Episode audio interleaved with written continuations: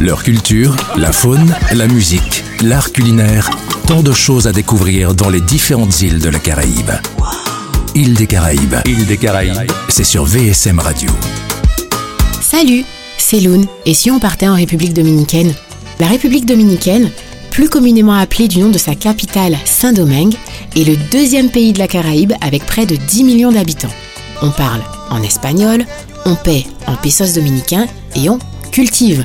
Oui, la République dominicaine est le dixième producteur mondial de cacao, sachant qu'elle exporte aussi son tabac, son café et son sucre. Encerclée par l'océan Atlantique au nord et la mer des Caraïbes au sud, elle offre à ce grand bout de terre ses plus belles plages.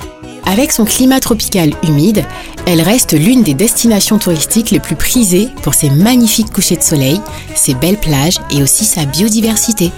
D'ailleurs, connaissez-vous l'île de Saona?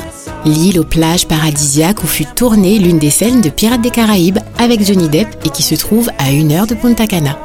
Je compte sur vous pour vos meilleurs clichés car c'est là où se trouve le parc national del Este, parc le plus visité du pays et qui est une réserve naturelle.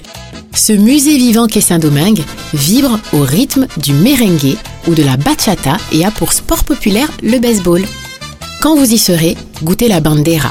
Il se compose de viande, de riz, de haricots, rouges, noirs ou blancs, de bananes plantains frites et de salade et avocats. Et pour les friands d'abat, le modango, un plat réalisé à base de tripes.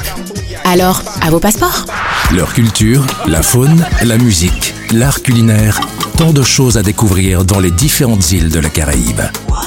Île des Caraïbes, île des Caraïbes, c'est sur VSM Radio.